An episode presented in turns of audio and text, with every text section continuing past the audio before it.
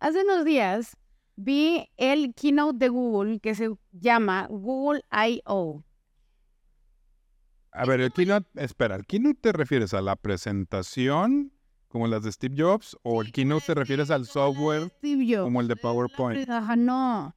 La- el momento, las horas, el momento clave en donde dicen todas las actualizaciones del mundo mundial universal. Ok.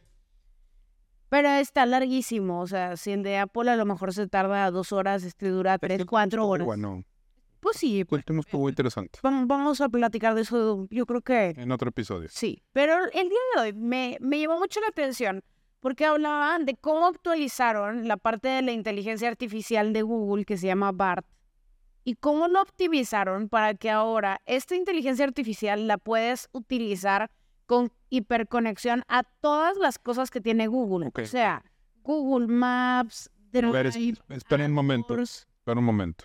¿Y si empezamos? Claro que sí. Vamos a platicar. Hola, hola. Mi nombre es Hafsa Sufé. Y yo soy Giovanni Lobato, esto es Pláticas en Casa. Wup, wup, y bienvenidos. A ver, me estás diciendo que como Google ya tiene integrado una inteligencia artificial cuando te ponga actualización de permisos, al darle OK, porque seguramente no vamos a leer todas las, las 18 páginas en letra .02. Yo estoy dándole permiso de que toda la data que tú le estés dando a Google de una forma u otra, ellos está ayudando a que se mejore todo el proceso de BART. Ok, pero a ver, Probablemente sí. no, seguramente sí, y, y aunque no, y aunque no les diera permiso lo iban a hacer, o sea, a fin de cuentas. Definitivamente. Pero entonces, a ver, pensemos, sin, sin entrar en un tema de paranoia. Vas a ver técnicamente a dónde voy, porque uso Google Maps. Sí. Vas a ver que compro porque se queda el caché de Amazon, porque es el navegador en Sí, donde entro a navegador. Amazon o a eBay. Sí. Vas a ver probablemente qué banco uso porque va a monitorear el registro de mi banca electrónica. Sí. Vas a ver absolutamente todo de ti. Y todo, Totalmente. eso, y todo eso lo va a utilizar para poder monitorear. Y tú como usuario de BART puedes utilizar esa data para lo que quieras. O sea, sé, yo voy a poder buscar cuáles son los restaurantes más buscados a mi alrededor y preguntarle a BART. Soy un mercadólogo, bla, bla, bla, comunicólogo, yo creo contenido para bla, bla, bla, bla. O sea, le das primero un post, un, un rol, que eso es todo cómo funciona toda la parte de la inteligencia O sea, artificial. va, va a ser la asistente como Alexa, como... O sea, sí, pero de inteligencia artificial. O sea, es el chat GPT de Google. Ok, Y así se llama, BART. ok. Entonces tú entras y escribes igual tu rol, le dices, oye, ayúdame en esto. Y por ejemplo, si yo quiero que me geolocalices cuáles son los restaurantes más buscados dentro de Google Maps, a, mi, a tus 5 kilómetros alrededor, como todo está hiperconectado, basado en Google Maps, por ejemplo, va a tener toda esa data y la puedes saber de un momento a otro. Ok, ahora, esto me imagino, pues va a tener muchas ventajas, ¿no? O sea, vas a poder optimizar cualquier cosa, cualquier búsqueda, ya te va a perfilar, cualquier opción. proceso mercadológico, publicitario que tú puedas tener de data general, esta, esta inteligencia artificial te la va a poder dar. Pero Y estás- está basado en algo que es de todos los usuarios porque Google es el search engine más grande que hay. Claro, digo, todos, todos usamos como navegador Chrome. Google y Chrome. Sí, Digo, Chrome. Chrome y dependiendo lo que tengas. claro, claro. Pero, híjole, a ver, ¿y si hackean esa base de datos? Que digo, si hackean al Pentágono, si de pronto pueden entre. Bueno, del CISEN ni hablemos justo. Este. Imagínate. Claro, pueden hacerlo, claro. A ver, digo, yo me puedo imaginar que estamos hablando de que son procesos hiper, o sea, súper, hiper millones, su- seguros eternos.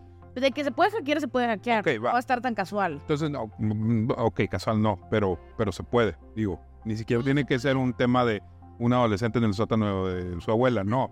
Puede ser un chino pagado por el gobierno ruso. ¿Por qué un chino, Giovanni?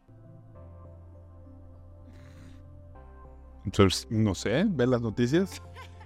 Ok, Entonces, bueno, de entrada, ¿estás a favor? ¿Estás en contra? ¿Te gusta esa idea? La verdad es que yo estoy muy ¿Le ves emocionada. riesgo?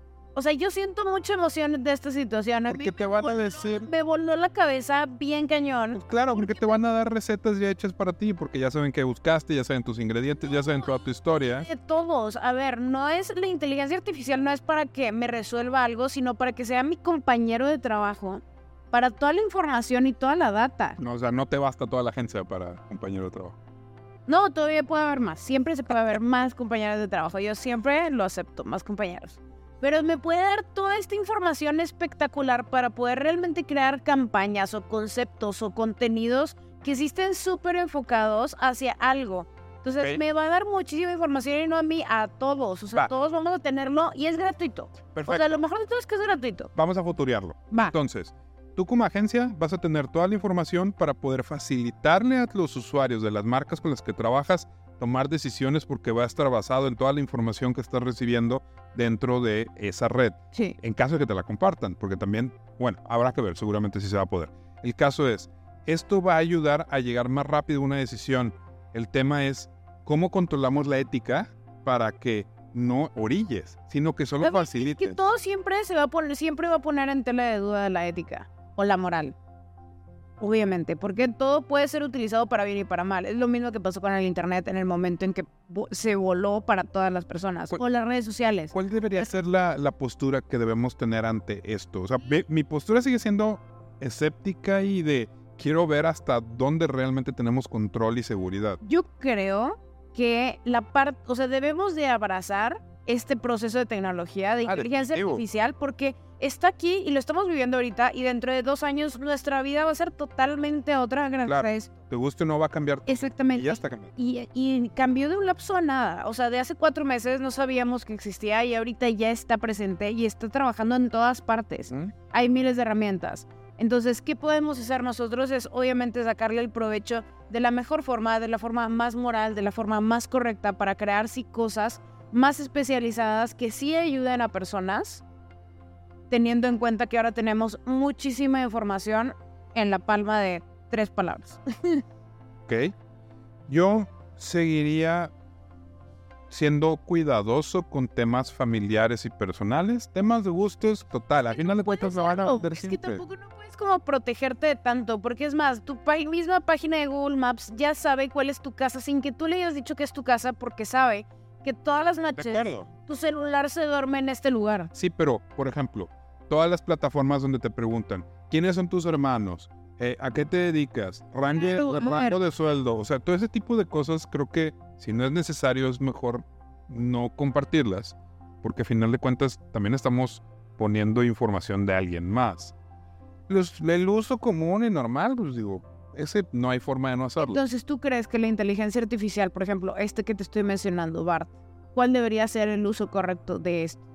Yo creo que debemos de sí eh, usarlo con responsabilidad en ambos sentidos, tanto de la información que alimentamos, el tipo de búsquedas banales de cosas que nos gustan comprar, de cosas de lugares a donde vamos, sí, pero temas ya un poco más sensibles que pudieran llegar a ser riesgos como itinerarios, que esa es otro, otra situación, itinerarios, horarios, este, todo lo que tenga que ver con sistemas bancarios, sí ser más cuidadosos y tratar de buscar una opción que sea más segura.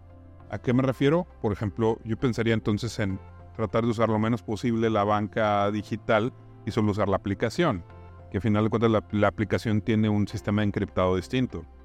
Pero Y aún así también te lo puedes hackear. O sea, se si puede hackear. la parte la conspiranoica de toda la situación, la verdad es que entonces bajo esa premisa soy un robot que realmente está programado y no sé qué estoy pensando y todo lo que hago viene definido gracias al contenido que he visto. En realidad entonces...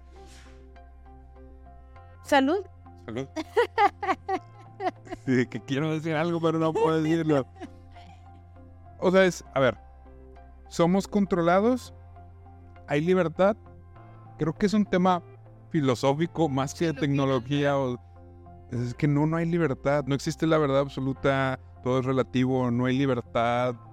eh, eh, la, la diferencia entre el bien y el mal depende cómo se analice. Este tema está saliéndose de control. Sí, creo que ya nos fuimos a otro lado. Pero, ok, regresemos. Creo que, creo que en general es algo que lo vamos a ir viendo en muy poco tiempo. O sea, si antes del Internet se tardó 5, 10, 15 años en que tuviera todos los alcances positivos y negativos que tiene ahorita, nosotros lo vamos a ver ahorita a lo mejor en 3 años. Sí. Entonces, ¿cuál sería la recomendación? Hay que utilizarlo, hay que utilizarlo bien, hay que ser lo más moral este, y ético posible dentro de lo posible. Porque realmente es que también nos dedicamos a la publicidad. Nosotros en lo personal nos dedicamos a eso. Entonces, ¿cómo voy a utilizarlo de la manera correcta? Haciendo y creando cosas que sí le ayuden a los demás.